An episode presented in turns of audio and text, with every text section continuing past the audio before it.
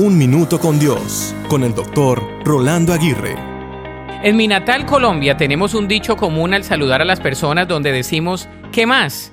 En otras palabras, ¿qué hay de nuevo?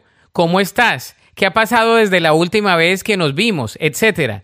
¿Qué más significa literalmente qué hay de más? Pero en este contexto significa mucho más que eso.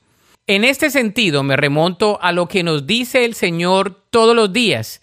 Él nos dice que nos ama incondicionalmente que está orgulloso de nosotros cuando le seguimos en obediencia, que todo va a estar bien, que Él está en control de todas las cosas, que sus misericordias son nuevas cada mañana, que su gracia es infinita, que su paz sobrepasa todo entendimiento, que su justicia permanece para siempre, que su gozo es nuestra fortaleza, que Él es nuestro pronto auxilio en las tribulaciones, que su poder se perfecciona en nuestra debilidad.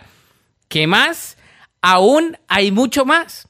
Por ejemplo, Él es lento para la ira y grande en misericordia. Él es todopoderoso. Él es la roca inconmovible. Él es la fuente inagotable de paz y de verdad. Él es verdadero, justo, amoroso y fiel. Él es bondadoso. En fin, Él es todo en todo y por todos.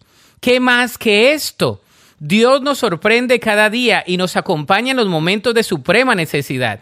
¿Qué más podemos que venir a Él hoy en día? La Biblia dice en 1 de Juan 4:10, en esto consiste el amor verdadero, no en que nosotros hayamos amado a Dios, sino que Él nos amó a nosotros y envió a su Hijo como sacrificio para quitar nuestros pecados.